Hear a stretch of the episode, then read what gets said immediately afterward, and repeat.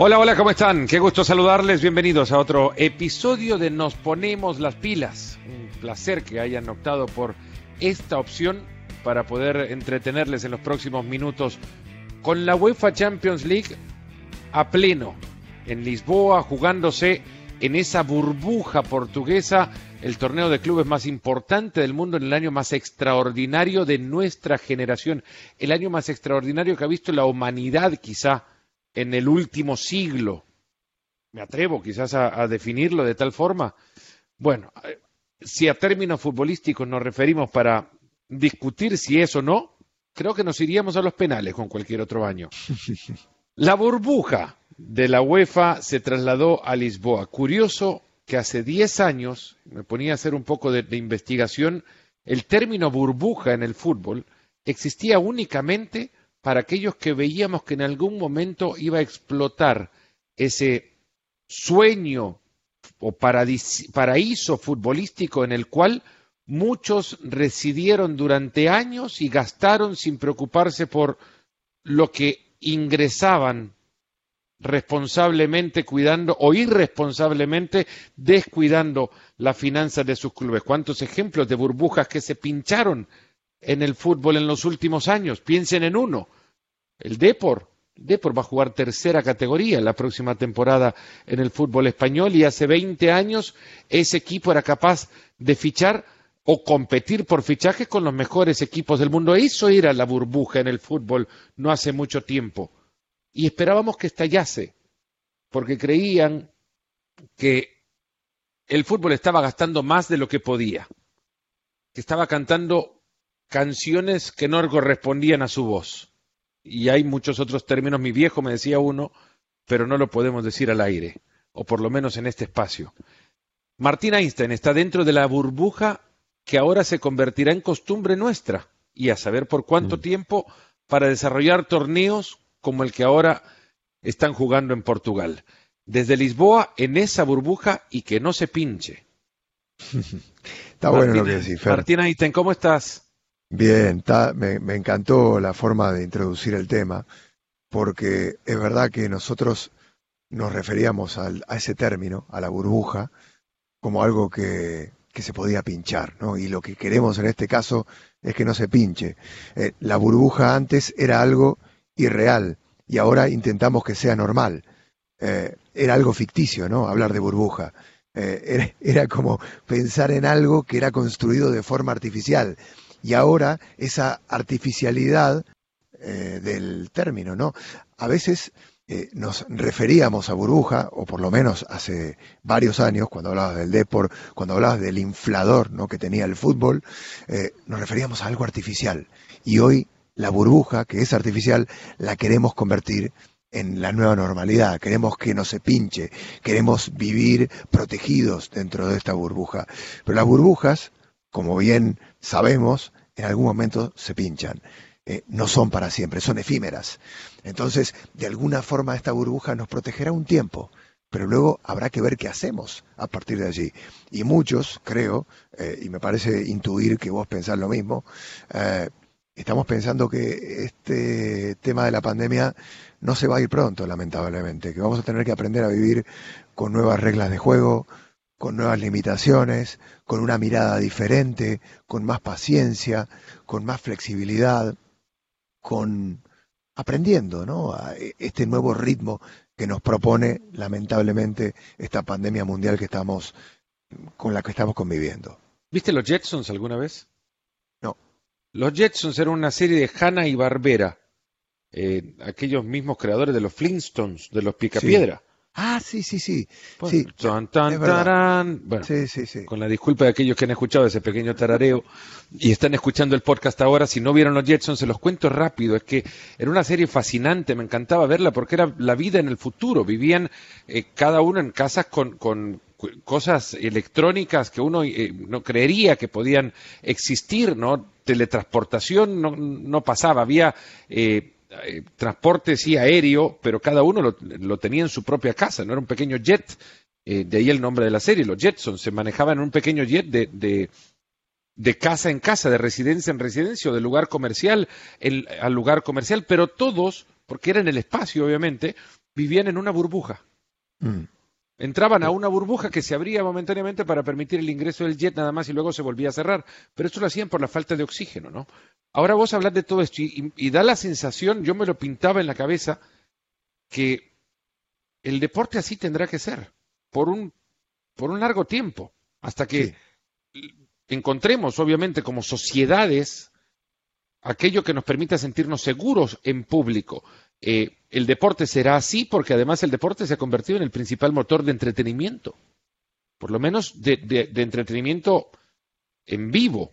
Sí, y luego también porque, porque nos da esperanza, porque nos alimenta el alma, porque eh, nos entretiene, porque nos hace falta. Eh, hemos estado tanto tiempo confinados, hay zonas del mundo que todavía lo están, la pandemia sigue allí, y, engancharte con un partido, engancharte con una competición, eh, de alguna manera reflejarnos al espejo de, lo más bonito que tiene la humanidad. Y creo que dentro de eso cabe el deporte, en el competir, en el de esforzarse, en el de superarse, todos estos valores los tiene el deporte. Y de alguna manera yo creo que te alimenta la, expectativa, la esperanza, te da fuerzas, ¿no? aunque sea otro espectáculo, sea otro escenario, no haya gente, eh, veamos eh, futbolistas que no festejan abrazándose, aunque mm. cambien un poco las cosas, eh, el deporte jugándose y pudiendo verlo, nos alimenta mucho la autoestima, la fuerza, la creencia en la humanidad, tiene tantas cosas, por eso está bueno que podamos compartirlo. Cronológicamente, UEFA empezó a reunirse, bueno, en marzo, una vez si se conocía esto, primeras decisiones que tuvieron que tomar, la suspensión de las competencias, a partir de eso y conocida ya la realidad de salud en cada uno de los países y, y todos los países viviendo un encierro, cada uno particular a sus zonas, UEFA empezó a estudiar cómo retomar las competencias inicialmente solamente moviendo en el calendario, digo solamente por mucho que eso también implicase una eh, un dolor de un rompecabezas logístico inmenso, pero moviendo las fechas, recorriendo las fechas en el calendario y manteniendo el formato según la, eh, la competencia, así como originalmente planteado. Después se redujo a solo un partido, después se redujo a solo una ciudad. Alemania, Italia, España, ahora suena hasta inconsciente que algunos hayan propuesto ser sede, tomando en cuenta las condiciones actuales, pero terminó cayendo la Europa League en Alemania y vos terminaste cayendo en Lisboa, desde donde nosotros hacemos cada, cada uno de los partidos, porque Marito y yo nos, nos transportamos mm. a, ese estadio donde se está jugando. Yo trato de contarle a Mario la historia del estadio previamente. En los dos estadios he tenido la fortuna de estar y Mario también. Y lo recordamos y los tratamos de vivir para tratar de, en el momento mismo, trasladarle al público esa sensación. Pero sos el único de los tres que está ahí, en el, y que está ahí en Lisboa, Martín. ¿Cómo es la burbuja de la UEFA? Es muy raro. Eh, yo eh, te diría que parece un estadio abandonado. Eh, y, no porque esté vacío, sino porque normalmente, aunque un estadio no tenga gente, la UEFA dispone de muchísima gente de organización, de seguridad, de logística, cámaras, técnicos, periodistas, eh, en un día en el que no hay partido, por ejemplo, hay mucha gente dentro del estadio. Sí, es, un circo, es un circo por las mañanas. Total. ¿Has pasado por el, por el predio de un circo a la mañana? Está repleto de gente afuera. Claro, y, y, por ejemplo, me ha pasado de ir a cubrir una previa y de subir a una cabina o a una tribuna de prensa y cruzarme literalmente con dos personas nada más. O sea, uno ingresa al estadio con la credencial, tiene que hacer un test eh, vía internet al menos una hora antes de ingresar al estadio, una especie de declaración que no has tenido contagio, que no tienes fiebre, eh, como para declarar que estás sano. Entras al estadio, hay una, una persona con eh, un lector, un scan, te agarra, te mira la credencial y si la credencial da rojo no entras.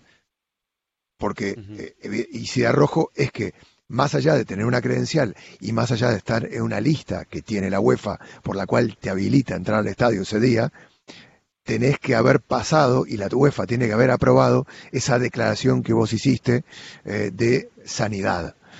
Cuando tenés el verde, no ves a nadie, no vas a una zona de prensa, no vas a el sector donde están los fotógrafos y los periodistas. Caminás por un anillo eh, donde están las gradas y no hay nadie, tomás el elevador, te vas a la tribuna de prensa, hay otro de seguridad que te dice vaya para allá y se acabó. Digo, eh, el estadio eh, ni siquiera te diría tiene la gente limpiando, no que uno se encuentra o no, no, no es un estadio que sin, a, no ser por el césped que está en perfectas condiciones, pareciera que no va a haber nadie ni hoy, ni mañana, ni pasado mañana. Es un lugar vacío, pero muy vacío. Digo, no es el vacío de una previa de Champions, es el vacío de acá no pasa nada. No hay nada más vacío que un estadio vacío. Ese de Galeano. Sí, eh, es así. Pero, eh. y son estadios, bueno, relativamente modernos. El José Albalade y, y el Daluz, ese último remodelado para la para la final, no, no para la eh, Eurocopa del 2004, el mismo el José Albalade también construido para ese propósito, eh, o remodelado para lo mismo, son estadios modernos, y a qué voy a que los estadios nuevos, los estadios construidos de 20 años para acá, carecen de mucha de la personalidad, por mucho que hayan tenido ahí adentro partidazos y que hayan sido sedes de un triunfo histórico como el de Grecia contra Portugal con aquel gol de, de Jaristeas en la final de la Eurocopa del 2004, el minuto 93 de Ramos y aquella final Real Madrid Atlético de Madrid. Son estadios nuevos y sus ladrillos no gritan mucho. No, no. no tienen la personalidad del centenario de Montevideo. No, o, sí. es más difícil entrar a un estadio moderno vacío. Total, totalmente de acuerdo. Eh, y además es un estadio que desde fuera no te dice nada tampoco. El, el Daluz, por ejemplo. Ah, y, hay algo que, eh, claro, el estadio Daluz es el estadio del equipo más popular de aquí, el Benfica. Cuando juegue el Benfica, es el Benfica es un equipo que tiene hinchas en todo el país y que, y que son muy seguidores. Entonces, cada vez que juega el Benfica de local, eh, que me ha tocado venir en algunas ocasiones a, cubrirlo, eh, es una marea de gente. O sea, eh, el círculo que rodea las afueras del estadio. Además está la tienda del Benfica, que yo creo que debe ser la tienda de, de club, no sé si la más grande del mundo, pero por ahí. Eh, y, todos se van a ver al águila, a Victoria, que es el águila que sobrevuela el anillo del estadio para, para le piden acabar. Perdón a Bela Goodman. Le piden para que le quite el maleficio de encima. Digo, es espectacular el ambiente previo del Daluz. Pero ahí te das cuenta que todo ese ambiente lo genera la gente. Todo ese ambiente espectacular tiene que ver con los seres humanos tiene que ver con la pasión, tiene que ver con la reunión de gente que va allí a eh, cumplir un ritual, a volver a, renacer una tradición. Bueno, todo eso no está. Entonces es tan raro entrar en un estadio como este. Eh, yo recuerdo eh, la final que hicimos en 2014 allá. casi no reconozco el estadio vacío no me acuerdo dónde estábamos nosotros, en qué lugar, en qué posición, dónde estaba ese desk, ¿no? Ese escritorio, del cual hicimos la previa, no, me acuerdo. Eh, trato de encontrar el codo del estadio y no logro reconocerlo. Ese estadio, bueno, el, escritorio estaba en el córner eh, opuesto al, arco en el que convirtió el gol Ramos, que es el arco de la televisión hacia la derecha, o sea, de los bancos de suplentes hacia, hacia la derecha, pero es un estadio, tiene una estatua de Bela Goodman y para quien no conoce la historia, Bela Goodman hizo dos veces eh, campeón de Europa al Benfica, le ganó una final al, Barcelona, eh, única final a la que el Barcelona ha llegado en una temporada en la que ha cambiado técnico en la mitad de la temporada, por si piensan si tiene algo aquí que se tiene, solo una vez llegó el Barça a una final de Copa de Campeones de Europa, habiendo cambiado técnico en la temporada, pues una de esas se la ganó en Basilea, cuando la leyenda, y hay una nota muy buena de Ramón Besa, no nota, es, es una historia maravillosa de Ramón Besa en el diario El País contando la historia de, o el mito de los eh, postes cuadrados de Basilea, que, que a partir de eso cuenta la leyenda, el fútbol decidió jugar con postes redondos, porque fueron tanto los disparos al palo o a los palos que, pegó el Barcelona que ninguno de ellos hubiese por rebote caído dentro del arco por, la forma rectangular de los, de, los mismos. Pero también dice Ramón Besa que no hay ningún mejor contador o creador o constructor de mitos que un hincha del Barça. Entonces eso también puede ser un mito del fútbol. Pero bueno, eh, Benfica juega contra el Barça esa final y juega una también contra el Real Madrid. Eh, y gana el Benfica esas finales de, de Copa de Campeones de Europa. Bela Gutmann era el técnico. Desconozco ya el detalle, lo conozco, pero no recuerdo el detalle mismo de por qué lo echan del club y él se va profiriendo unas palabras históricas diciendo ustedes conmigo jamás ganarán algo más en Europa. Y desde entonces, principios de los 60 hasta la fecha, ustedes al Benfica lo ponen en una final y el Benfica no ha ganado finales europeas. Y le ha pasado recientemente. En el Daluz jugó una final de europea, ni más ni menos, y la perdió. Eh, o jugó contra la contra no me acuerdo contra quién fue bueno Sevilla puede haber sido si el Sevilla ha ganado todo lo que lo que no parece Champions el Sevilla parece parece que lo ha ganado. Pero ahí está una estatua de Bela Gutmann y llega quien todavía le, va a pedir perdón por pecados que ni siquiera cometieron ahora, pero que están pagando la penitencia por eso.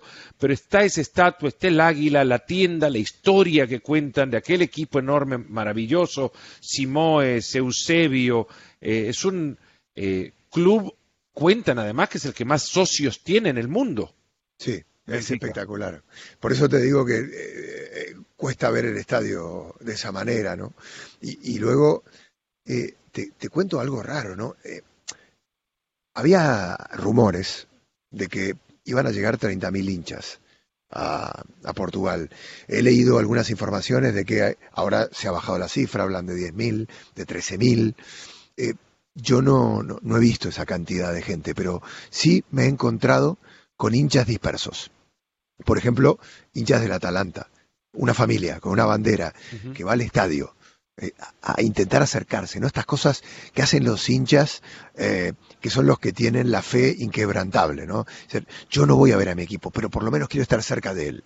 Eh, me he encontrado con gente con la camiseta del Leipzig, que ha hecho una pequeña campaña aquí en la ciudad. Se ven algunos pósters del Leipzig eh, ha intentado también eh, tener algo de afinidad con los locales, eh, poniéndose los colores del, Benfica, diciendo que, los, que, para llamar a la gente a que de alguna manera apuesten por ellos en esta, en esta Final Eight. Pero y algún hincha que otro más perdido por allí, ¿no? Alguno del Manchester City, alguien con la camiseta del Barcelona, pero es raro porque no hay clima de fútbol no hay, eh, no se calienta la ciudad. Es más, es una ciudad prácticamente vacía porque el 80% de la ciudad está de vacaciones. O sea, el 80% de la población de Lisboa está en las playas, está en las afueras, se fue a los pueblos. En agosto nadie se queda aquí. Nada queda tampoco de aquello que parecía eh, se iba a jugar en Turquía, Estambul, una vez más albergando una final de UEFA Champions League, como lo hizo en aquel 2005 histórico del milagro por el cual se recuerda aquella final tras el triunfo del Liverpool de Rafa Benítez. Y, digo, nada queda del recuerdo de aquello, queda igualmente la obligación de UEFA de ir a jugar ahí la próxima temporada. Y me retracto, queda la pelota, que la pelota no la pueden cambiar. Eh, seguirá siendo redonda, obvio, y los detalles de la pelota son detalles muy cercanos a Turquía y el logo de la pelota dirá Estambul 20. Está bueno. Es un homenaje, se juega en Lisboa. Eh, ese es, ese es un, y la pelota no la van a tocar muchos tampoco, la, la van a desinfectar y tendrá una pelota el árbitro tras haber sido desinfectada apenas tres minutos antes, la llevará hacia el centro del campo, en fin, muchas medidas de, de protocolarias ajenas al protocolo que lo que nos lleva nada más al ingreso de los equipos y al, himno, pero hay muchos otros protocolos que tienen que seguir los clubes, Martín. Sí, eh, van a, no, van a salir, van a estar eh, guardados en sus hoteles. Eh, digo, este, este concepto burbuja también funciona para los traslados, para los hoteles. Los hoteles están, no, hay otra gente, digo, son los únicos huéspedes de los hoteles. la, reciben la comida en lugares especiales con las mesas muy separadas el autobús los lleva y los trae al estadio. Digo, todo es absolutamente hermético. Eh, no se puede ver a los jugadores, eh, hay que mantener dos metros de distancia en las entrevistas. Eh, no se puede, por ejemplo, fíjate que siempre en la UEFA Champions League nosotros estamos al borde del campo de juego y hay lugares de presentación en donde podés hablar mientras, por ejemplo, antes del partido los jugadores pelotean detrás. Bueno, esto ya no existe más toda la prensa está, la prensa que tiene derechos y que puede estar al borde del campo de juego, subida sobre el primer anillo, el más cercano a la grada, y ahí están las plataformas de presentación. Es decir, cuanto más distancia se pueda tomar respecto de los jugadores, mejor. Eh, y me parece que está bien. Digo, hay que salvaguardar por lo menos eh, lo, que, lo, que, lo que queda, ¿no? Lo que tenemos. Yo hacía una especie de metáfora en alguno de los podcasts que hice durante el confinamiento, de que, eh, culinario, como siempre, eh, que de alguna manera lo que nos ha quitado esto son todos los, si hablamos de una comida, son los entrantes, el postre, las papas fritas, la ensalada, los acompañamientos. Vamos a tener el chuletón, el solomillo, el, bife. Y ya, todo lo demás ha desaparecido de la mesa. Y es un poquito esta la sensación. Digo, vamos a tener el fútbol y está buenísimo que lo tengamos. Y me parece que nos viene bien a todos, como, como sociedad, como trabajadores, como periodistas, como aficionados, como hinchas. Pero es eso, digo, falta todo el contorno, todo lo que también le otorga una magia eh, que lo hace diferente, que lo convierte en un evento social, que lo convierte en un evento cultural, eh, las historias que van alrededor de esto, bueno, todo eso vamos a tener que esperarnos un poquito para, para poder también contarlo y disfrutarlo. Porque cuántas, hablando de, de contar, cuántas historias de partidos europeos, que es una competencia que no pierde su, su brío eh, el lustre lo tiene, lo mantiene igual y, la decora de la misma forma, pero ¿cuántas coberturas de partidos europeos, creo, a, cuántas reduciríamos la buena experiencia si solo lo dejamos al juego mismo? Porque eh, recuerdo todas las finales con un gran cariño. Hay unas más que otras. La última no, porque jamás relaté una final enfermo sin saber que estaba enfermo, como la final de Tottenham eh, Atlético de Madrid. Y la recuerdo y me genera esa sensación como cuando vas a un buffet y recordás perfectamente aquello que te cayó mal de la comida, ¿no? Eso mismo es como, ¿qué, ¿qué, te cayó mal? No, el camarón. Pero ¿cómo sabes? Porque me imagino el camarón y lo veo y, no me sienta bien ahora pensar en comerme un camarón. No me sienta bien pensar en volver a relatar ese partido a mí, porque lo recuerdo y no me, no me apetece del mal cuerpo que tenía en ese momento, ¿no? Pero al margen de mi historia, todas esas, y la semana previa fue maravillosa, pero todos los partidos europeos hechos y todas las coberturas realizadas generan una buena sensación. Unas más que otras. Y del partido de repente empezás a sacar de cuáles todas esas fueron un gran partido, son pocos, ¿no? Los que te recordás coberturas por, por, lo brillante del juego. Entonces caes en que no recordás las pinturas y te quedas con los marcos. Y esto es lo que le hará falta a todo esto, el marco. Sí, eh, te diría, mira, si, si el marco es muy importante y el, y el marco le da el sabor, le da el color, le da el sazón, le da, le da tantas cosas, eh, me parece que la UEFA tomó una muy buena decisión en, en este formato digo, ha fortalecido de alguna manera la competitividad, la emoción. Eh, digo, vamos a tener un pequeño mundial y va a ser a único partido, va, a ser muy intenso, está siendo muy intenso y muy emocionante, ¿no? Por, por esto mismo, porque no hay mañana, porque de alguna manera al condensar todo, ah, las emociones están a flor de piel. el que dos equipos se midan ha, habido muerte en, 90 minutos, más lo que pueda llegar a extenderse, le da un morbo espectacular, eh, engancha mucho, y que sea esto en apenas dos semanas, todavía más. Entonces, eh, creo que la UEFA en eso sí ha tomado una decisión eh, muy acertada, en el hecho de condensar, en el hecho de decir, ok, nos quitaron muchas cosas. Digo, la, pandemia nos quitó ese color, nos quitó ese sabor, nos quitó el marco, nos quitó el, abrazo de los hinchas, nos quitó la experiencia del viaje, nos quitó la, la, mezcla cultural, el conocimiento, el aprendizaje, el descubrir cosas. Vamos a meter un shot de fútbol espectacular. Vamos a meter una trompada, un uppercut, no un gancho que te deje groggy. Y esto es lo que está haciendo esta Champions League. Eh, una oportunidad mágica, ¿no? Una oportunidad de tener el mejor fútbol del mundo en dos semanas, ha habido muerte y con los equipos súper enchufados. A mí me parece que está bueno eso. es un pequeño mundial que puede terminar siendo tan atractivo que temo en algún momento pueda convertirse en, un recurso más que más bueno en, un sistema de competencia más que el recurso en el que se ha convertido ahora porque a un partido las oportunidades eh, se reducen digamos el margen de error es, menor sí. Eh, los chicos pueden equilibrar y los presupuestos no hacen tanta diferencia. Podrán decir, sí, los cinco cambios, aquel equipo que tiene más, sí, pero no es tanto, a dos partidos. un equipo puede llegar a igualar el, tablero, la mesa, en, en, solo 90 minutos. Pero es muy difícil hacerlo a dos partidos ya. Sí, totalmente. Yo te diría eh, que eh, pienso en las finales del NBA, ¿no? que son siete, siete partidos. Digo, cuanto más tiempo tenés para probar la superioridad de uno sobre otro, evidentemente mejor. Eh, porque ves la cantidad de recursos, la fortaleza mental, lo finos que están, lo bien que han trabajado ciertas dinámicas. En un partido todos gana el espectáculo, es mucho más espectacular, hay mucho más show, mucho más morbo, eh, las pulsaciones van mucho más rápido, pero es posible que, no sé, sea más injusto. es el drama. sí, es el drama, es el drama, es el show, es el drama, está bueno. Eh, y, creo que el, drama lo aportan también los hinchas, los aficionados en la grada, eh, la calle. Digo, esto también construye esa historia.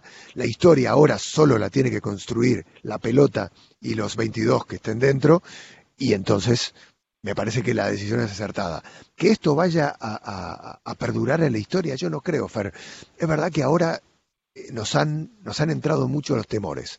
Eh, a nosotros también los periodistas nos han entrado, porque por ejemplo, no todos podemos entrar a los estadios. Eh, yo puedo entrar por lo menos a, a, los partidos, pero no entro en los días previos porque le toca a un compañero de otra región de ESPN o un compañero de Disney de otra compañía, y eso también le pasa a otros canales. Es decir, tenemos más limitaciones. Hay menos espacio hay menos espacio. Eh, eh, los espacios tienen que ser, las distancias tienen que ser mayores, por lo cual hay menos sillas, eh, hay menos periodistas, hay menos ángulos que contar.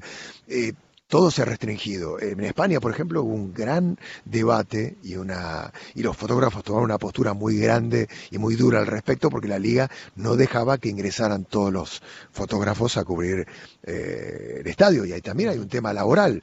Digo, ponen en riesgo fuentes de trabajo, no dejando entrar a toda la gente porque las empresas periodísticas dicen, ah, entonces no necesito tantos fotógrafos si me dejan entrar solo uno.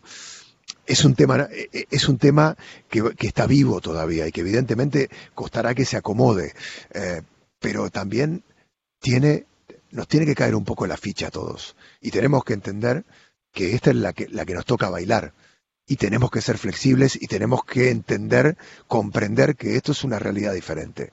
Eh, yo lo hablaba con gente de UEFA que, que, tienen mucho miedo, eh, la gente de UEFA, porque saben que muchos periodistas le van a caer encima diciendo, eh, pero no me das a este, no me das al otro. yo he entendido, y, por lo menos estoy con este perfil, de decir, lo que venga estará bien. Porque no, no podemos dejar de mirar atrás y, pensar en todo lo que pasó, en la gente que quedó en el camino, en lo que hemos sufrido, en lo que ha pasado. Tenemos que sacar algún aprendizaje de todo esto. Y yo creo que el aprendizaje es vivir lo que nos toca y disfrutar lo que nos toca y hacerlo bien y, tratar de pasarlo lo mejor posible. Pero a mí cuando entro al estadio, no, no te miento, tengo sensaciones encontradas. Eh, me da mucha alegría estar ahí, pero también es algo raro, te da nostalgia, te da un poquito de tristeza también se te encoge un poco el corazón porque, porque entendés que, que esa distancia de cinco meses que han pasado entre el último partido y estos partidos que estamos viviendo, ha pasado mucho y mucho malo. Eh, y eso no se va tan rápido. No, no, esto es, es, el recuperar un camino que aparentaba ser otra de las víctimas de esta pandemia, pero ha encontrado una forma de acomodar sus pasos para poder terminar esta carrera.